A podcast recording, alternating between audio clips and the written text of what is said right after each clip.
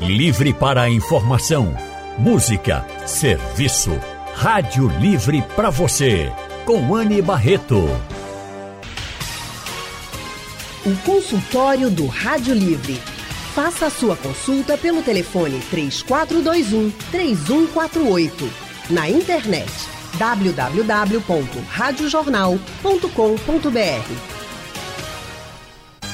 O consultório do Rádio Livre hoje vai tratar sobre uma queixa muito comum entre as mulheres que passaram dos 40 anos. A mudança nos cabelos, seja com uma queda mais acentuada, mais frequente, seja também sentindo o cabelo mais fino, diferente do que era antes. Por que isso acontece, hein? É o que a gente vai entender agora. Nós estamos recebendo aqui a médica dermatologista, a doutora Giovana Kubitz, Doutora Giovana é residente de dermatologia no Hospital Universitário Oswaldo Cruz, atua no serviço público e SUS com ênfase em dermatologia clínica. Doutora Giovana Kuptis, muito boa tarde, seja bem-vinda ao nosso consultório. Muito boa tarde, agradeço o convite, agradeço a oportunidade em estar aqui hoje conversar sobre esse tema que é tão prevalente no nosso dia a dia como dermatologista e rodeado de dúvidas. Então é um tema muito pertinente para a gente trazer para essa roda de conversa. E eu já vou lhe perguntar se realmente essa percepção de que com o passar da idade o cabelo muda, se ela é comprovada cientificamente ou se só é uma percepção Isso. de uma outra mulher. Na verdade, o nosso fio, né? Primeiramente é importante a gente conceituar a importância do fio, né? O cabelo, ele participa diretamente na construção da nossa identidade, da nossa personalidade, é um reflexo do nosso autocuidado. É, o fio, assim como a nossa pele, é uma estrutura da nossa pele, ele também envelhece. A nossa pele envelhece e o nosso fio acompanha esse envelhecimento. O que acontece é que existem dois fatores que vão é, colaborar para o envelhecimento dos fios. O primeiro é a nossa idade cronológica. Então, é, a nossa idade repercute diretamente no envelhecimento do nosso fio. Além disso, é, os danos cumulativos do efeito do nosso estilo de vida. Então, a qualidade do nosso sono, o quanto a gente se expõe à radiação ultravioleta, o quanto a gente agride os nossos fios através de tinturas, alisamentos, tonalizantes. Todos esses fatores, a idade do paciente e os danos cumulativos associados ao nosso estilo de vida vão envelhecer os nossos fios. Eles não são determinantes, mas eles contribuem para o processo de envelhecimento. E não é só aquele fiozinho branco que vai aparecer na cabeça, né? Isso. A gente associa muito o envelhecimento do fio, né, com o que a gente chama, como termo médico, de canice. Mas o aparecimento dos fios grisalhos é apenas, apenas um dos fatores associados ao envelhecimento. O que acontece no envelhecimento, principalmente na mulher na pós-menopausa, com a queda dos hormônios sexuais femininos, a gente vai ter várias alterações no fio. A primeira delas é a diminuição do diâmetro do fio. O fio é composto por proteínas e esse processo de proteinização da entrada das proteínas no fio, ele é retardado e ele é prejudicado com a baixa dos hormônios sexuais. Além disso, a gente também vai ter um processo que é a diminuição da produção de sebo. O sebo, né, ele vem de uma glândula que está ancorada do lado do nosso fio. E quando a gente tem uma queda dos hormônios sexuais, a gente diminui a produção desse sebo. E o sebo é um lubrificante natural do fio. Então, a gente diminui a produção do sebo, e o fio vai ficando poroso, vai ficando com alteração de textura, áspero, frágil, que é uma queixa muito frequente no nosso dia a dia. E a terceira, a terceira causa de queda e afinamento dos fios na senescência, que é esse período depois da menopausa, entrando na idade madura, né, dos idosos, é a diminuição da densidade do fio no couro cabeludo. O que a gente vai enxergar? A gente vai ver aquele fio, mais, aquele couro cabeludo mais translucente. A gente vê mais o couro cabeludo do que um paciente jovem. Isso acontece porque a gente tem em média de 100 fios caindo ao longo do nosso dia. Então, por dia, através do ato de pentear, de escovar, de tomar banho, nós temos a queda desses fios. Quando o paciente entra na pós-menopausa, a gente aumenta o número de fios que caem por dia. Então, ao invés de 100, a gente passa para 120, 140. E além de aumentar o número total de fios que caem, deixando o nosso couro cabeludo com a menor densidade, esse fio que cai, ele é reposto mais tardiamente no lugar do fio que caiu. Então a gente vai passar uma janela maior com aquele aquele lugarzinho que o nosso fio está ancorado sem fio. E aí é por isso que o paciente na pós-menopausa se queixa tanto daquele couro cabeludo que dá para ver o fundo, aquele couro cabeludo que a gente não cobre tanto com, com os nossos fios. Imagina para quem já tem pouquinho cabelo quando é jovem. Deixa eu também conversar aqui com a doutora Manuela Rezende. Doutora Manuela, médica dermatologista, especialista em dermatocosmiatria, tem título de especialista em dermatologia pela Associação Médica Brasileira e é membro titular da Sociedade Brasileira de Dermatologia. Doutora Manuela Rezende, seja muito bem-vinda também ao nosso consultório. Oi, boa tarde, Ana. Boa tarde, Giovana. Obrigada pelo convite. Prazer estar aqui com vocês. Boa tarde. A gente que agradece demais a sua disponibilidade também para poder falar um pouquinho de cabelo, porque, olha, essa é uma reclamação entre homens e mulheres, mas acho que as mulheres elas reclamam mais, se queixam mais e está sempre nas nossas rodas de conversa, história, ó, oh, meu cabelo não é o mesmo. Né? Mudou, eu tinha um cabelo brilhoso e agora não é mais, ou então eu tinha muito cabelo e agora eu não tenho mais. A doutora Giovana estava explicando aqui que o nosso fio realmente envelhece, que tem uma questão hormonal também, né, principalmente com a chegada da menopausa, pós-menopausa, mas, doutora Manuela, não tem nada que a gente possa fazer para pelo menos dar uma diminuída nessa queda ou nesse afinamento. Às vezes eu nem escuto tanto assim, ah, tá caindo mais. Eu escuto assim, tá mais fino. Meu cabelo tá mais é. fino, rapaz, já tá um pouquinho. É, ela falou muito bem em relação ao envelhecimento, é, que é tudo isso que a gente vivencia aqui no consultório, no dia a dia. E, assim, existem inúmeros motivos para ter essa queda de cabelo, ter esse afinamento do fio. Algumas vezes, algumas patologias elas se somam, né? Porque tem a questão, além de tudo, da questão de todo o envelhecimento que ela já abordou, é, tem, tem toda a questão também das quedas, dos eflúvios, os eflúvios crônicos, que a gente sabe que está muito relacionado também com doença sistêmica, com alterações hormonais, é, hipotiroidismo, uso de medicamentos, que com o decorrer da idade a gente sabe que as pessoas vão apresentando algumas patologias que são necessárias fazer o uso de medicamento crônico e isso também evolui para um, uma queda de cabelo de forma crônica que a gente chama de eflúvio telógeno crônico. Tem o, existe o agudo que é por algum motivo assim é, um, uma alteração uma doença febril uma, uma perda de peso uma coisa aguda que geralmente dura seis meses. E existe o crônico que quando ele passa de seis meses e isso está muito relacionado também com as alterações hormonais da menopausa. E somado a isso, a paciente chega e diz: meu cabelo já não é mais o mesmo. É, meu cabelo eu não consigo fazer um rabinho de cavalo, meu cabelo está ralinho. Então, isso a gente tem essa, essa frequência aí muito grande no consultório. E somado a isso, a calvície feminina, que aí o cabelo realmente na calvície se soma a questão da queda dos eflúvios, com a questão do afinamento dos fios na calvície, que na calvície, predominantemente, os fios eles afinam, eles vão ficando cada vez mais fininhos. A gente começa a notar aquele aumento da risca né, na, uhum. na, na, região medial, quando a pessoa divide o cabelo. E sim, existem algumas coisas que a gente pode fazer para tratar isso aí. Primeira coisa, investigar. Eu digo a minhas pacientes, se a gente quer fechar a torneirinha, encher o tanque, a gente tem que fechar a torneira, né? Então, sim se a gente quer fazer o cabelinho crescer, fazer alguma coisa para devolver é, a espessura desses fios, que a gente tem medicamentos tópicos, orais, procedimentos. Então, se a gente quer fazer alguma coisa para fazer esse cabelinho crescer, a gente também tem que fechar a torneirinha. Então, a gente tem que investigar também, é, através de exames laboratoriais, exame clínico, é, qual o motivo dessa queda, para poder cessar essa queda. Então, a gente primeiro a gente cessa a queda e faz alguns medicamentos para poder estimular, devolver essa densidade dos fios e estacionar um pouquinho essa queda aí para o negócio não ir tão adiante. Ô, doutora, uma coisa que a senhora falou sobre uso de medicamentos crônicos, que podem também contribuir para essa queda mais acentuada, né, para esse afinamento Sim. dos fios. Que tipo de medicamentos?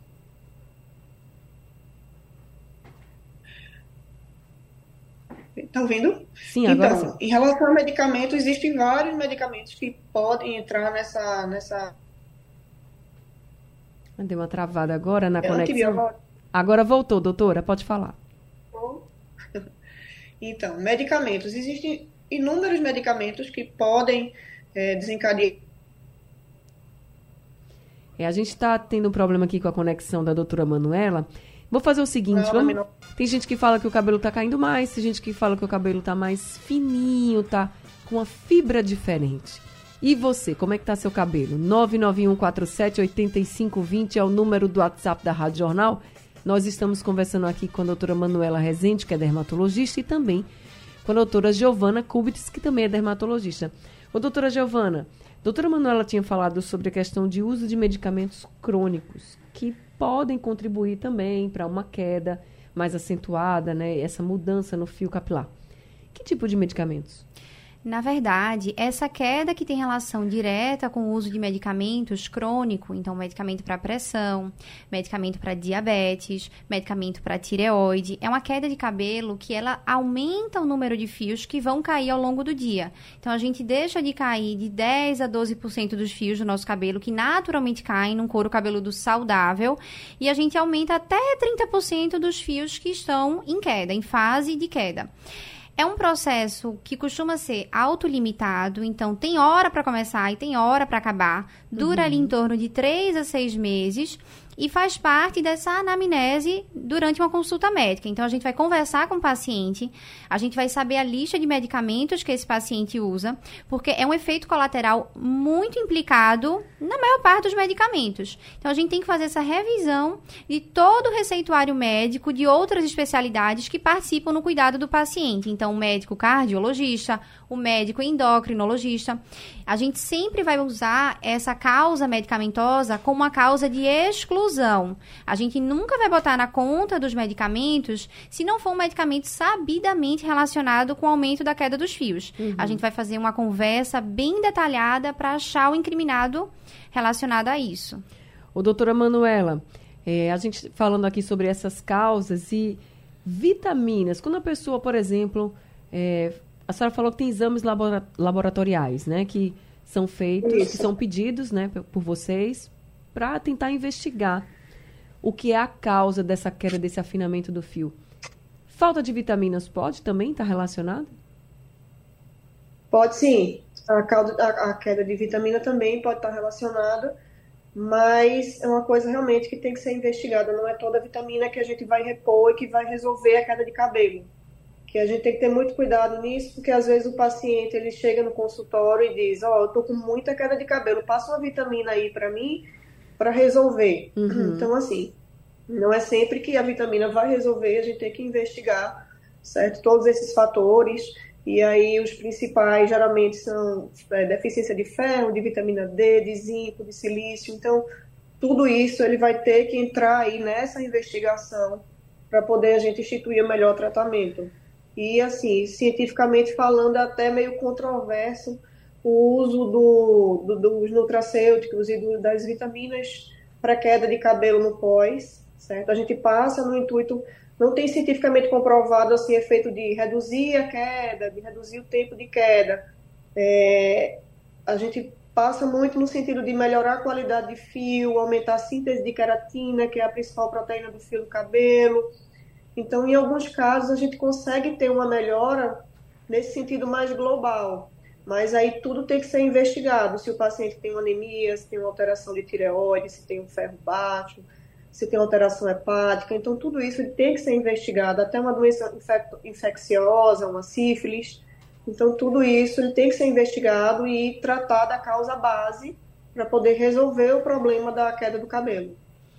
A gente falando aqui né, dessas mudanças nos cabelos com o passar dos anos, da idade, chegou uma mensagem aqui da Cris. Ela disse que tem uma menina de 16 anos, ou seja, uma adolescente, e que ela está com uma queda de cabelo, que a Cris coloca assim: é muita queda de cabelo, chega a ser assustador. Já fiz vários exames, mas nada foi identificado. Aí ela complementa: Minha filha toma muito antialérgico. Pode ser isso o motivo da queda? Ela pergunta, doutora Manuela. É, tem que ser, de fato, tem que ser investigado, né? É, se o antialérgico não é um dos principais medicamentos causadores, está é, tá muito relacionado com medicamentos antidepressivos, ansiolíticos, anticonvulsivantes. Então, tem alguns medicamentos que eles estão mais relacionados com queda de cabelo. E no caso dela, tem que ser investigado. O eflúvio agudo, é, geralmente, a gente começa a perceber essa queda quando ocorre uma redução de mais de 50% dos fios. Então, a gente começa a perceber esse eflúvio agudo e ele, na maioria dos casos, ele é autolimitado. É, ele demora um tempo e aí, em torno de 3 a 4 meses, ele regride. E ele vem normalmente três a quatro meses depois do evento gatilho também. E, e realmente, assim, em torno de 30% dos casos, a gente não consegue realmente definir a causa exata da queda do cabelo. Então, isso aí tem que ser muito bem investigado, muito bem acompanhado, para a gente não deixar passar nada batido aí. Tem muito produto cosmético que promete, né? Que, ah, vou deixar o seu cabelo mais forte, vai evitar a queda, é shampoo, é não sei o quê. Isso resolve, doutora Manuela? É, o shampoo anti-queda é outra coisa, outra questão controversa. Que normalmente a gente diz que o shampoo anti-queda, o tempo de contato do, do shampoo anti-queda é muito curto com o couro cabeludo para poder ter um efeito realmente em segurar a queda. A gente pode passar, geralmente a gente passa alguns outros shampoos, é, shampoo anti-caspa, shampoo anti-inflamatório, porque até uma dermatite seborreica, que é a famosa caspa, ela pode gerar uma inflamação no couro cabeludo. E essa inflamação no folículo do pelo pode predispor uma queda. Então, às vezes, é mais vantagem você usar algum shampoo anti-caspa, algum anti-inflamatório, indicado pelo dermatologista, do que a gente usar um shampoo, usar um shampoo anti-queda. Entendi. Agora, com relação, doutora Giovana, a essa questão de shampoo, de lavagem de cabelo, tem gente que quando o cabelo está caindo, o que é que faz? Não lava muito o cabelo, porque toda vez que você vai lavar uhum. o cabelo, normalmente já cai, né? Um pouquinho, assim. Bastante. E aí, se você lava todo dia, por exemplo, a impressão que dá é que está caindo muito mais. Então, tem muitas pessoas assim, eu não lavo todo dia não, porque senão vai cair muito uhum. cabelo meu. Isso é uma percepção errada ou não? Na verdade, o que acontece é que a gente tem esse número pré-determinado de fios que vão cair ao longo do dia. Quando o paciente ele aumenta o intervalo entre as lavagens, então ele passa de duas a três dias sem lavar o cabelo, a gente vai acumular esses fios que iriam cair, porque no banho é o momento do dia que a gente tem o maior desprendimento de fios. Uhum. Até pelo ato de massagear, de passar o shampoo, de é, deixar a água escorrer sobre os fios. Além disso, no ato de pentear após o banho. Então, se a gente tem esse número pré-determinado e o momento principal de desprendimento do fio é ao longo do banho, e a gente diminui o intervalo do banho, a gente toma banho três ou quatro vezes na semana lavando os fios, a gente vai ter um acúmulo desse número total de, de fios que vão cair, ao invés de cair em um dia, vão cair acumulados em três dias. Então, a percepção do paciente é que o meu cabelo está caindo muito. Mas faz parte dessa conversa a gente conversar para saber a frequência da lavagem do fio. Você está lavando quantas vezes na semana? Vamos entender que se você lava duas vezes na semana, vai, vão cair três vezes mais fios naquele momento do que se você lavasse diariamente. E partindo do princípio também que para a gente ter um couro cabeludo, um fio saudável, a gente tem que ter um couro cabeludo saudável, porque é ali que mora toda a circulação sanguínea, a chegada de nutrientes, o aporte de vitaminas. Então a gente precisa ter um couro cabeludo limpo e saudável para ter um fio saudável. Então, para quem deixa aí, quem dá uma escova, por exemplo, ele deixa a semana inteira sem lavar o cabelo, que vai ficar ali aquele cabelo oleoso na raiz, aí isso pode ser até mais prejudicial. Isso contribui para não contribui diretamente para aumentar a queda do fio, porque o fio iria cair de qualquer cair maneira. De qualquer jeito, né? Mas a gente dificulta essa chegada de nutrientes, esse aporte de nutrientes se o paciente está passando por uma patologia de queda de cabelo. Então, naquele, naquele período, o paciente já está experimentando uma queda de cabelo, um aumento do número de fios, a gente pode estar tá dificultando o nascimento de novos fios. Porque a gente está deixando um couro cabeludo sujo, sem um, um terreno fértil para o um crescimento saudável. Então lavem os cabelos, pelo amor de Deus. Doutora Manuela, tem gente né, que, que tem acesso, por exemplo, a algum, alguns profissionais da beleza que utilizam. É como se. Eu não sei dizer o nome do aparelho, mas um aparelhinho que passa assim no fio e vai. Como se fosse um raio-x, assim. Não é um raio-x, não, gente, mas é ele faz um examezinho ali no fio e vai dizendo, ah, o seu fio está assim, está assado. Esse também, essa Sim. também é uma forma de diagnóstico do que está acontecendo ali no fio? Sim, esse exame ele se chama tricoscopia.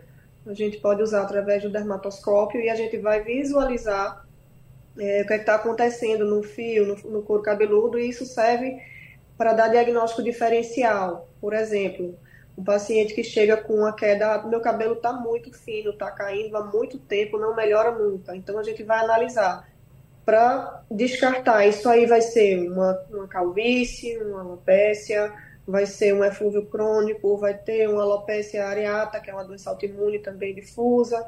Então, através da tri tricoscopia, a gente consegue visualizar isso. Porque na calvície, a gente visualiza muitos fios finos. Então, os fios eles vão estar cada vez mais fininhos. Vai ter uma diferença na, na, na quantidade, na densidade de fio na região superior do couro cabeludo em relação à região occipital, que é aqui perto da nuca.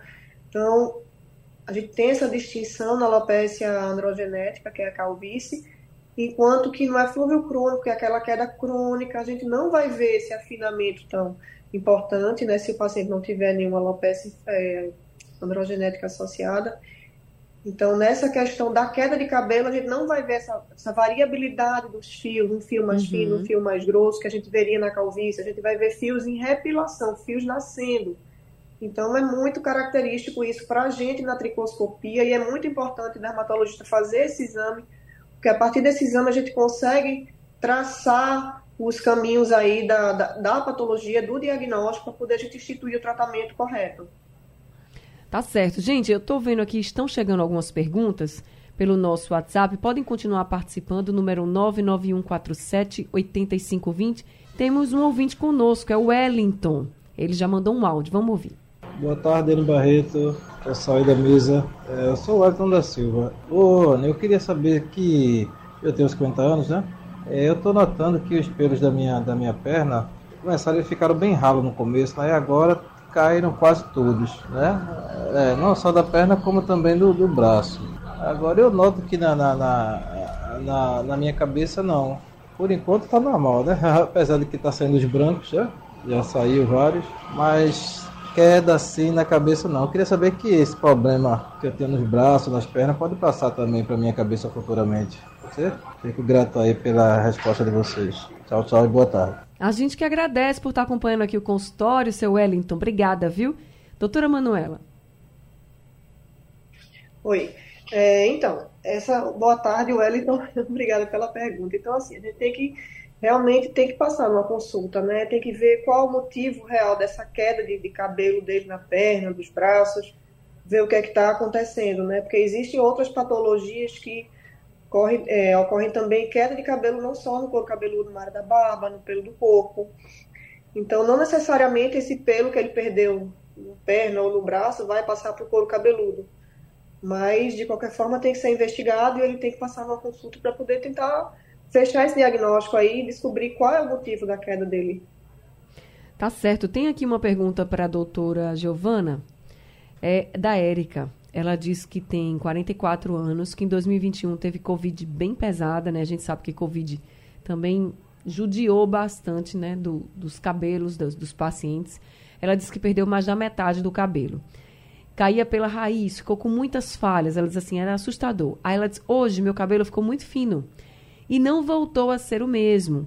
Em alguns períodos cai muito. Como ela já tem 44 anos, ela disse assim: pode já ser a menopausa? Uma consulta com dermato pelo SUS é muito difícil.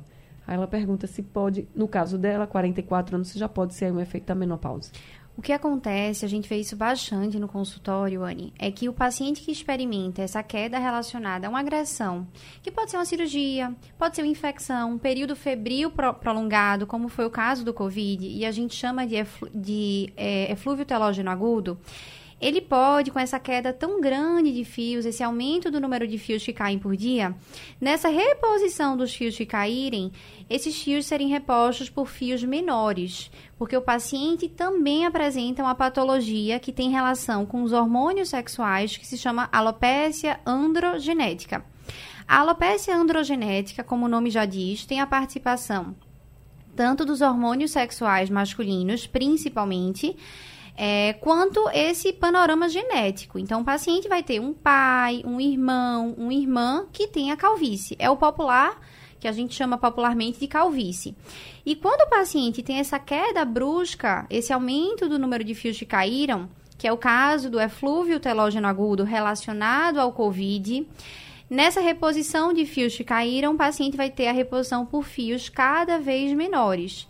Isso é muito comum. O paciente abrir uma alopecia androgenética, uma calvície, é, abrindo primeiramente um quadro do eflúvio telógeno agudo, que é essa queda desses quadros virais, infecciosos, bariátrica, deficiência de algumas vitaminas. Então tem que ser avaliado sim em consulta. A gente sabe que a partir dos 45 anos a mulher tem uma baixa hormonal e esses efeitos visíveis, eles podem acontecer alguns anos antes, sucederem a alteração do ciclo menstrual. E a gente precisa avaliar de fato com aquela lupa de aumento que se chama tricoscopia, que a gente faz um toda uma avaliação do fundo do couro cabeludo, do fio, dos vasinhos, para avaliar se tem mesmo uma alopecia androgenética, já que ela se queixa que os fios não voltaram a serem os mesmos.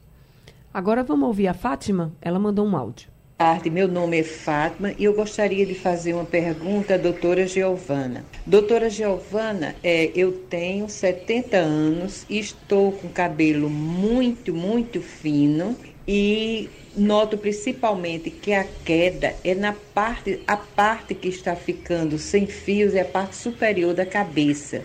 Qual o melhor tratamento para essa patologia? Vou mandar um beijo, primeiramente, que Dona Fátima é minha sogra. Um beijo, Dona Fátima. Obrigada pela torcida e pelo seu áudio. De fato, essa região aqui do centro do nosso couro cabeludo, que é onde a gente faz a risca do cabelo, quando a gente divide o nosso cabelo, é uma região que a gente chama de androgênio sensível. Então, é onde esse, esses fios que vão ter tendência a se afinarem relacionado a essa queda hormonal, principalmente na pós-menopausa, vão ser é, afinando, vão se afinando. Então a gente precisa levar em consideração que esse padrão de afinamento dos fios na mulher é diferente dos homens. Os homens vão ter aquele afinamento dos fios e aquela calvície na região das entradas, na região da coroinha do cabelo. A mulher não vai ter essa participação tão importante. Na pós-menopausa, a mulher vai ter uma queda e afinamento dos fios, principalmente na região do centro do couro cabeludo. Ela preserva essa linha de implantação do cabelo. Então, a paciente não vai ter uma entrada, a paciente não vai se queixar de que quando faz o rabo de cavalo, a entrada andou para trás. A gente não vai ver isso na paciente que tem a queda de cabelo relacionado à menopausa. A gente vai ver aquela paciente que diz, doutor, eu bato uma foto e eu vejo meu couro cabeludo. Quando a gente bate aquela foto, aquele couro cabeludo mais translucente, tem menos fio para poder é, preencher o meu couro cabeludo. Entendi. Agora, e o tratamento? Nesse a caso? gente, esse, o tratamento hoje em dia, a gente ganhou com arsenal terapêutico, né, na, na, na alopecia androgenética, essa alopecia de padrão feminino, que é esse padrão que eu, que eu expliquei agora há pouco. A gente tem alguns tratamentos de loções, então a gente pode usar algumas loções que vão aumentar esses fios em espessura e vão deixar esses fios com mais tempo de vida útil. Então, ao invés desse fio cair com 5 anos, esse fio vai cair com 5 anos e meio, 6 anos, e além disso, vão ter menos fios em queda. A gente uhum. vai deixar, ao invés de 10, 12% dos fios caindo no, durante o nosso, o nosso dia do couro cabeludo, a gente vai ter 8, 7% dos fios em queda. A gente também pode lançar mão de algumas medicações orais que participam da frente hormonal desse tratamento, já que existe uma participação hormonal principalmente em homens. Nas mulheres na pós-menopausa, a gente tem uma participação hormonal menor, mas a gente também pode lançar mão desse tratamento com essa frente mais hormonal. Doutora Manuela, quando começa um tratamento, eu sei que as causas são diversas e que vocês vão lançar um tratamento específico para cada pessoa, para cada causa. Mas se demora muito para se restabelecer, por exemplo, um cabelo mais, vamos dizer assim, mais bonito de novo, ou mais forte, com menos queda, se demora muito normalmente ou não? Para você recuperar os fios do cabelo? Sim. Se demora? Sim, é, tem que ter um pouquinho de paciência, né? Principalmente porque o cabelo ele tem um ciclo. Né? A gente tem uma fase de crescimento, a gente tem uma fase Normalmente a fase de crescimento do cabelo, que a gente chama de fase anágena, dura em torno de 3 a 6 anos.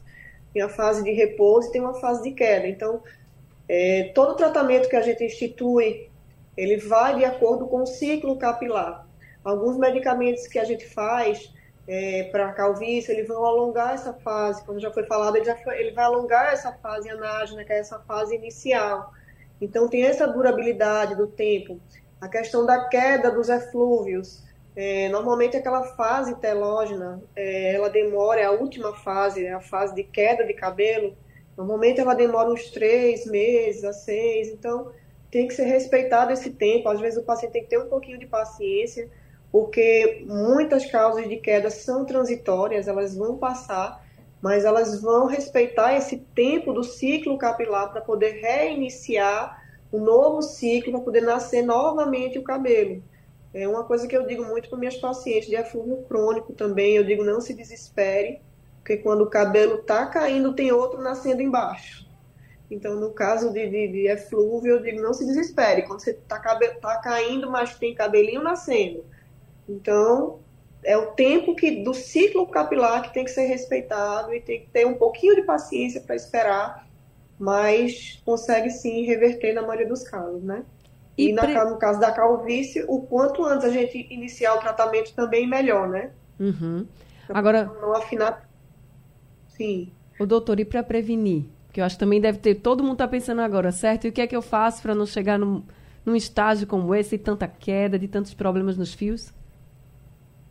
É, a gente não falou também a questão da alimentação, tem que ter uma uhum. alimentação adequada, deficiências nutricionais também são importantes causas de queda de cabelo, com essa, essa onda agora de emagrecimento, uma perda de peso acentuada, é, muito, muitos pacientes passando por muitas cirurgias, então é assim, é ter esse cuidado com a saúde, com a alimentação, tudo isso ele vai interferir também nessa questão de prevenção de queda capilar. E paciente que já tem histórico de calvície na família e, e já tem pai, mãe, já tem esse padrão, já procurar é, precocemente também um, um dermatologista para iniciar o tratamento quanto antes, porque tempo é cabelo, então quanto a gente vai deixando o tempo passar, a gente vai perdendo os cabelinhos, então é, procurar isso precocemente e manter um, um estilo de vida saudável. Tá certo. Para quem pegou o consultório agora há pouco, também dormir é muito importante. As doutoras também falaram sobre isso aqui.